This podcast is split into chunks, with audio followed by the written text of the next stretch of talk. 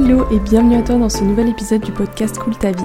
Aujourd'hui, épisode qui peut sembler pas hyper joyeux sur le papier, surtout dans cette période d'entre Noël et Nouvel An, tu me diras c'est un peu bizarre, mais justement, je me suis dit que cet épisode il pouvait peut-être tomber à pic pour toi parce que dans cette période de fête, T'es peut-être soit en vacances ou bien dans une période un peu plus cool à ton travail parce qu'en général le travail à cette période il est assez calme et il est donc fort possible que tu aies plus d'espace psychique disponible pour prendre du recul sur toi, sur ta situation, et que tu es donc plus enclin à te poser les bonnes questions sur toi-même, notamment dans l'optique de repartir pour cette année 2023 du bon pied.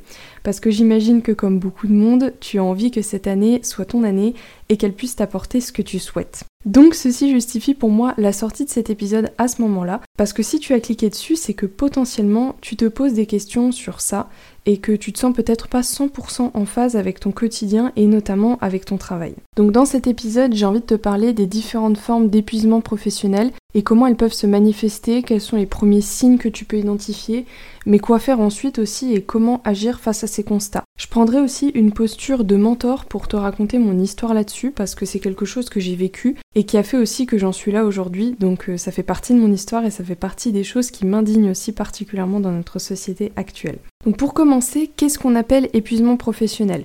Selon Santé publique France, l'épuisement professionnel, il est caractérisé par un état d'épuisement physique émotionnelle et mentale résultant d'une exposition à des situations de travail notamment émotionnellement exigeantes. On recense trois dimensions différentes, l'épuisement à la fois physique et psychique, la dépersonnalisation, donc c'est-à-dire euh, une indifférence vis-à-vis -vis du travail, et enfin la dévalorisation de soi. À ne pas confondre avec la dépression parce que certains symptômes peuvent parfois être assez proches.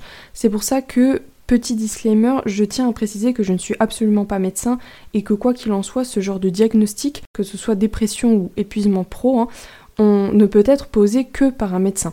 Donc mon objectif dans cet épisode, c'est surtout de t'informer et sache que toutes les sources de ce dont je te ferai part ici, tu les retrouveras en description de l'épisode.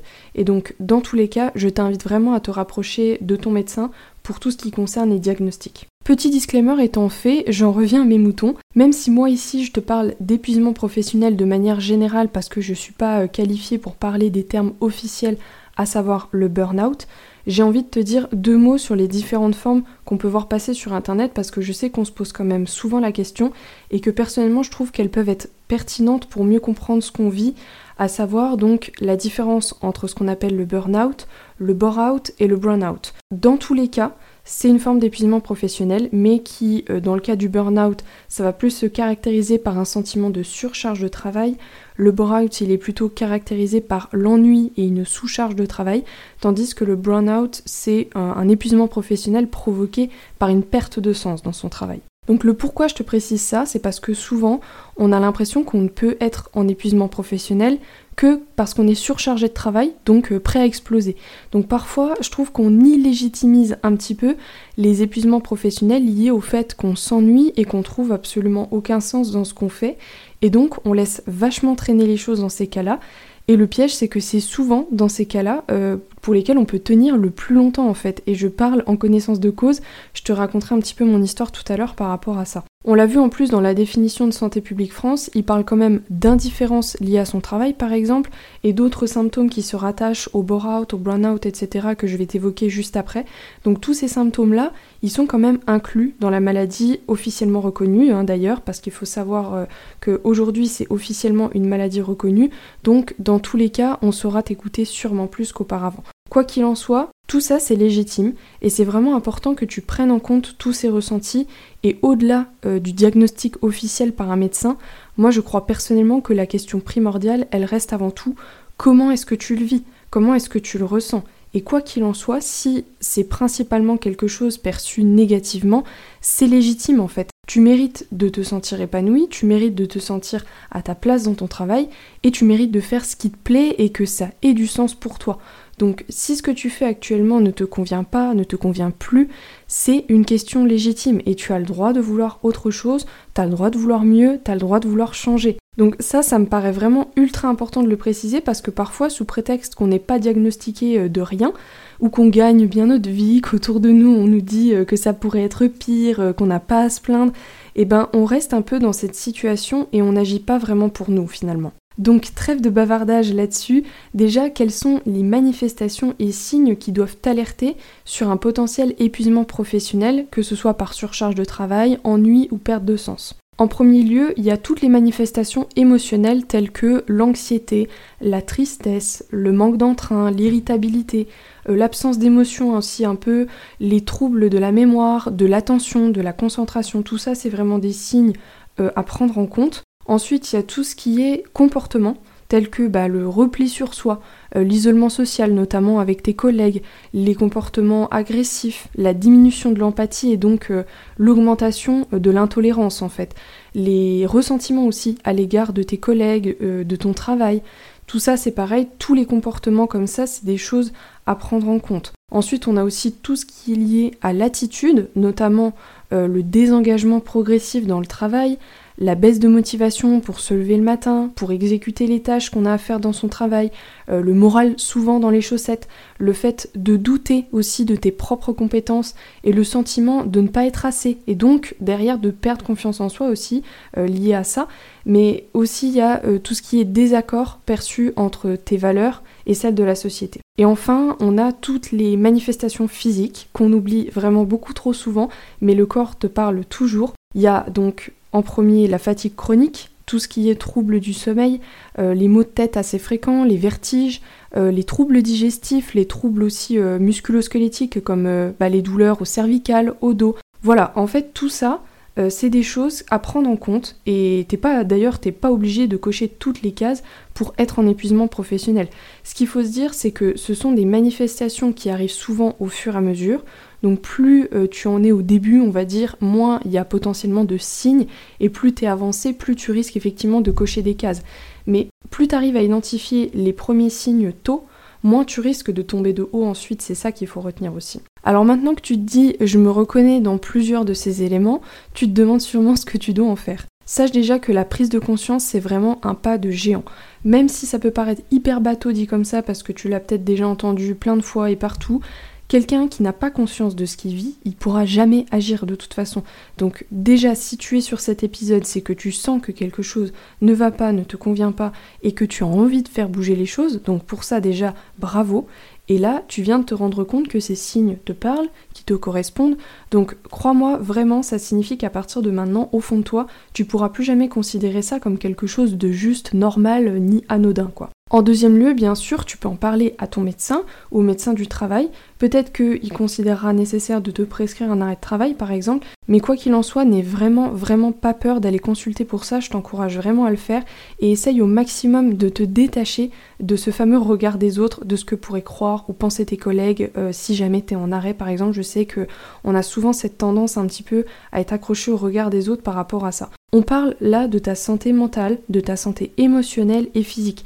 C'est super important, tu en as besoin. On parle pas euh, d'une égratignure au doigt, donc c'est important. Si tu te sens, tu peux aussi en parler à ton boss ou à une personne avec qui tu te sens plus à l'aise pour en parler, qui pourra relayer l'information de manière juste euh, aux bonnes personnes. Tu peux également te tourner vers un psychologue si tu ressens le besoin de soutien de ce côté-là. Ça pourra notamment t'aider à évacuer par exemple. Et d'un point de vue plus travail perso, dans tous les cas, le repos et la prise de recul sont vraiment nécessaires. Donc si tu en arrêt, profite vraiment de ce temps, évite au maximum de culpabiliser. Encore une fois, on parle de ta santé. Si tu n'es pas en arrêt, c'est important de prendre vraiment des temps euh, de repos dans tes temps perso, des temps pour toi, de reconnexion à toi.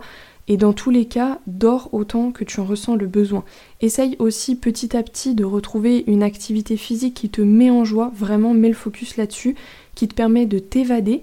Mange sainement au maximum pour que ton corps se sente bien, mais on se met pas de pression inutile non plus là-dessus. Et enfin, quand tu te sens de le faire, je t'invite à te poser pour te demander ce qui ne te convient pas dans ta situation actuelle et de lister vraiment concrètement en fait les facteurs de ton mal-être. Qu'est-ce qui te dérange actuellement dans ton travail? Qu'est-ce qui ne va plus? Qu'est-ce qui ne te plaît plus Et quels sont les éléments qui font que tu en es là selon toi? Est-ce que tu apprécies encore ton travail, ton métier ou pas vraiment?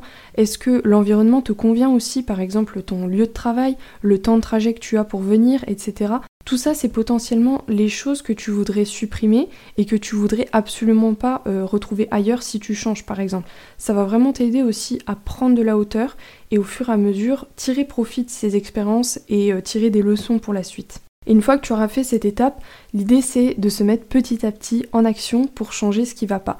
C'est une étape qui est vraiment essentielle pour te reconstruire. C'est pas la première étape, donc ne te mets pas non plus la pression si tu te sens pas pour l'instant, mais demande-toi ce que tu veux vraiment pour la suite, ce à quoi tu aspires. Et d'ailleurs, sur ces deux dernières étapes, tu peux complètement te faire accompagner par un coach pour t'aider à te motiver, à aller de l'avant, à garder l'entrain, parce qu'on sait très bien que dans ces périodes-là, c'est pas toujours facile, et avoir un guide en fait à tes côtés qui t'aidera à mettre le doigt sur ce qui est important pour toi, qui t'aidera à positiver et qui t'aidera à être orienté solution. Donc pour te raconter un peu mon histoire avec ça, j'ai personnellement vécu ce qu'on catégoriserait plutôt dans le bore-out et le brown-out, c'est-à-dire que je me sentais en sous-charge de travail et que on va dire que le peu que j'avais à faire selon moi me semblait vide de sens. Donc je manquais énormément de stimulation, ça m'a vraiment valu de remettre très sévèrement en question mes compétences professionnelles parce que finalement le peu que j'avais à faire, je le faisais souvent en retard, je le faisais pas si bien que ça parce que en fait je me désengageais petit à petit dans mon travail, je me sentais démotivée au possible et je sentais aussi un énorme gap entre mes aspirations, mes valeurs et ce que proposait ma société. Donc j'ai jamais été diagnostiquée en épuisement professionnel ou en burn-out. En même temps, je n'ai jamais été consultée personne pour ça parce que j'estimais que c'était pas légitime justement. Donc c'est vraiment pour ça que j'insiste beaucoup sur le fait que si ce que tu vis c'est légitime et que ta santé mentale, physique et émotionnelle sont importantes. Donc n'hésite pas à te tourner vers des professionnels bienveillants pour en parler. Quoi qu'il en soit, même si je n'ai pas été officiellement diagnostiquée, ça m'a pas empêché de considérer que ce que je vivais devenait tout simplement intolérable pour moi. Même si je te cache pas que ça a pris du temps, parce que je suis restée dans cette situation pendant plus de deux ans, situation qui s'empirait bien sûr de plus en plus, plus le temps passait, vu que je remettais toujours en question mes aptitudes, je me sentais finalement de moins en moins capable ni digne d'aspirer à autre chose que ce que j'avais là. Et donc pour enfin me décider à bouger, il a fallu que je vive une fausse couche pour enfin me réveiller et me demander ce que j'étais en train de faire de ma vie. Donc je te passe les détails sur cette histoire qui m'aura énormément remué, tu t'en doutes. Mais c'est pour ça que le message que j'ai vraiment envie de te faire passer ici, c'est que tu n'as pas besoin d'attendre que le ciel te tombe sur la tête ou que tu tombes malade ou quoi qu'est-ce pour enfin avoir une bonne excuse pour changer. Tu as le droit et tu as même le devoir de choisir ce que tu veux pour toi et pour ta vie. Personne ne devrait avoir le droit de décider pour toi. Et de toute façon, personne ne décide pour toi. Parce que la réalité, même si elle peut paraître un peu dure à entendre, c'est que c'est toi seul qui décide de remettre le destin de ta vie entre les mains des autres. Si demain tu décides de leur reprendre, ils n'auront tout simplement pas le choix en fait. Donc c'est vrai euh, que c'est quelque chose qui peut nous faire assez peur d'enfin prendre les rênes de notre vie, de faire nos propres choix, etc. Et tu sais pourquoi? Parce que si jamais tu fais ce que tu estimes être une erreur, tu pourras t'en prendre à personne en fait. Pourtant, c'est malheureusement plus facile de rejeter la faute sur les autres parce qu'en fait on a la possibilité d'un peu se défouler sur quelqu'un, de lâcher nos émotions, et on n'a pas besoin aussi de faire face à la lourde tâche euh, de se remettre en question et de se demander ce qu'on a fait de mal, euh, comment on pourrait faire mieux la prochaine fois, etc. Mais sache que c'est aussi le prix à payer pour vivre la vie qui te fait vraiment envie. Il y a un dicton qui dit pour avoir une vie difficile, il faut faire des choix faciles, et pour avoir une vie facile, il faut faire des choix difficiles. En gros, si tu as envie de vivre une vie fluide, facile, heureuse, potentiellement tu besoin parfois de faire des choix qui ne sont pas les plus simples et de prendre tes responsabilités par rapport à ça. La responsabilité, c'est vraiment vraiment la clé. Donc j'espère que je t'ai pas trop remué sur cette fin d'épisode parce que c'est vraiment mon pourquoi qui ressort de mes tripes quand euh, je te parle de ça. Parce que je sais ce que c'est et je constate tellement trop de personnes qui ne se sentent pas épanouies, que ce soit professionnellement mais aussi personnellement, parce que c'est indirectement lié, hein, que c'est vraiment des choses qui viennent me chercher quoi.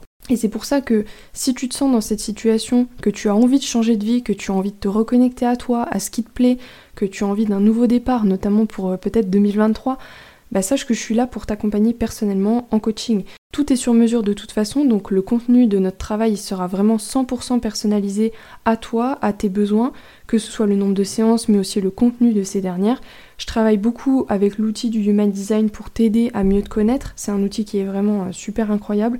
Et si tu veux en savoir plus dessus, tu peux aller d'ailleurs écouter euh, l'épisode 1 et l'épisode 7 où j'en parle un peu pour introduire. Autrement, j'en parle à, peu près dans tous mes podcasts et sur Instagram. Mais encore une fois, je suis moi-même passée par là, donc si tu as envie de reprendre les choses en main, n'hésite vraiment pas à me contacter. Tu peux réserver un appel gratuit sans engagement pour discuter de ta situation et de tes besoins, pour voir si ça pourrait te convenir. Je te mets euh, le lien pour prendre rendez-vous en description de l'épisode. Et n'oublie pas que quel que soit ce que tu vis, ce que tu ressens, comment tu le perçois, c'est légitime. Et si tu souhaites avancer avec moi, sache que ce qui est un problème pour toi est un problème pour moi. C'est une belle devise d'accompagnant, je trouve. Je te remercie de m'avoir écouté jusqu'au bout. J'espère vraiment que cet épisode t'aura été utile et qu'il t'aura permis de conscientiser des choses, mais qui t'aura aussi donné l'envie et la motivation pour faire de 2023 ton année. Pense à me laisser une note à ce podcast, c'est gratuit, ça prend deux secondes et ça m'aide à faire connaître ce podcast.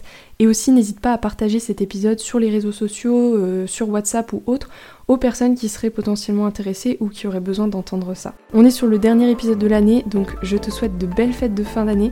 On se retrouve début janvier ici et sur Instagram. Avec tout mon amour, je te souhaite le meilleur et je te dis à très vite. Ciao